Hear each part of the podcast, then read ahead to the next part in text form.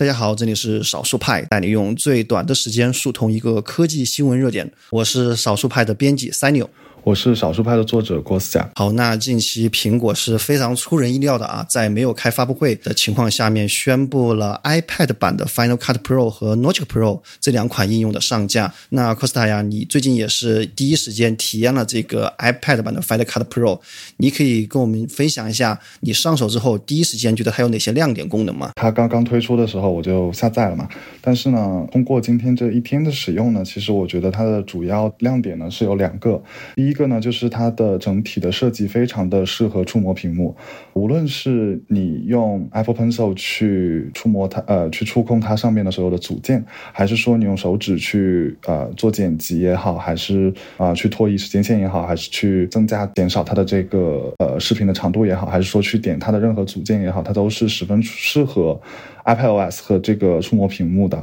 然后在使用的过程当中呢，尤其它让我觉得啊非常好的一点呢，就是它它它有一个呃有一个圆环，你通过拖动这个圆环是可以十分方便的在你的这个时间线上去做左右的移动的，很方便而且很精确，你不用在这个时间线上来回拖动手指，因为拖动手指本身它是一个很不精确的动作嘛，而是你去拖动这个圆环，如果你拖动这个圆环的过过程当中，它就会这个时间线就会随着这个圆环去移动。那么你可以非常精确的控制它，就是精确到帧这样的一个程度。那么我觉得这个是在时间性控制方面吧，可以说是 iPad 版的 Final Cut Pro 对于这个触摸屏的一个非常好的适应。嗯，第二点来说呢，就是它的另外的一个功能，也是自从 iPad 版 Final Cut Pro 在官网上发布的那一天，我就非常非常想尝试的一个功能，就是这个实时绘制这样的一个功能。实时绘制呢，它是把这个 Apple Pencil 的交互放进了这个视频里面，你可以通过过呃，在这个视频的竞争上去绘画，然后呢，点击完成，它就可以生成你这个绘画的整个过程的一个动动画。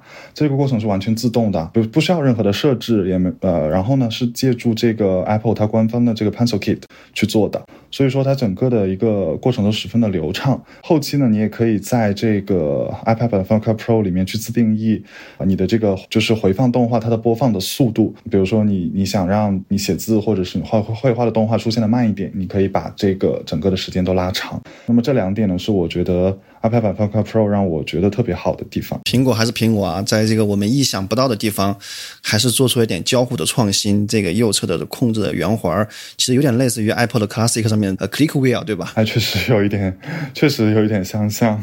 啊，有点类似，但我觉得苹果还是说尽可能的在触摸屏上面为交互做出一点优化。iPad 版 Final Cut Pro 的官方页面上啊，它的这个广告词是整个剪辑室整装跟你去拍片，啊，说的口气很。大那，但是你体验一天下来，你感觉它有什么不足吗？就是它能不能说真的像它的广告页上面写的，拍片、剪片、修片、胶片，iPad 全包了，有这么厉害吗？可能对于呃一个专业的人士来说，他如果每整天都在使用 Mac 版 Final Cut Pro 的话，iPad 版这个 Final Cut Pro 确实可能还是会有一些功能它是没有去跟进的。我在这个 iPad 上面去剪辑一段小视频的时候呢，我发现它尽管给了我们这个关键帧的功能能，这一点呢是已经要比比如说像 iMovie 这种啊比较傻瓜式的剪辑要高级很多，但是它这个关键帧功能，首先是给到的一些属性非常的少，其次呢是它的关键帧的动画目前来看的话，默认都是线性的，并且是没有任何办法我去调整的。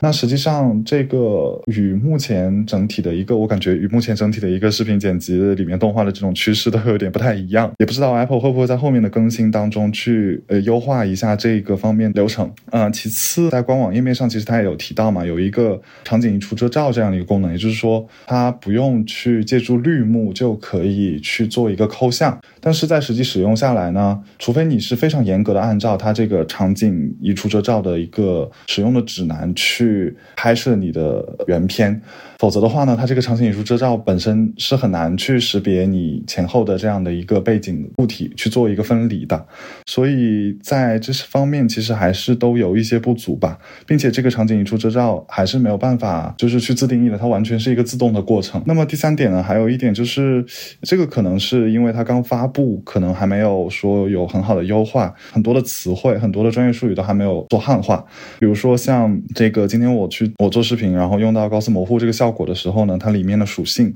呃都还是英文。那么除此之外呢，就是它的这个快捷键，快捷键的这个菜单，如果你用外置键盘的话，其实它常按 Command 是会出现一个快捷键菜单的嘛。这个快捷菜单呢，也有可能百分之五十的文本都没有汉化，所以这个也是稍微会有一点让人觉得可能这个东西它还没有做得很好，没有做得很完整。那这个其实也看得出来啊，虽然是给我们一个意外的惊喜，但感觉苹果似乎还没有完全做好准备，连汉化这种事情都没有完全的做到完美。这个其实还是有一点点不那么苹果的。其实最后一个我们想关注的问题就是，现在 iPad 版的 Final Cut Pro 也有了。作为一个普通用户啊，可能我觉得说专业用户的话，他可能会同时使用 iPad 版和桌面版。但对于我们普通用户来说，我们可以用 iPad 版的 Final Cut Pro 去做一些什么样的事情呢？或者是说你准备用它来干什么呢？以前可能会用 iMovie 去解决的一些事情，我现在可能会用 iPad 版的 Final Cut Pro 去做。呃，尤其是像一些我可能会包括剪关键帧的剪辑，然后也包括一些就是更多段视频以及需要更多的这个特效字幕和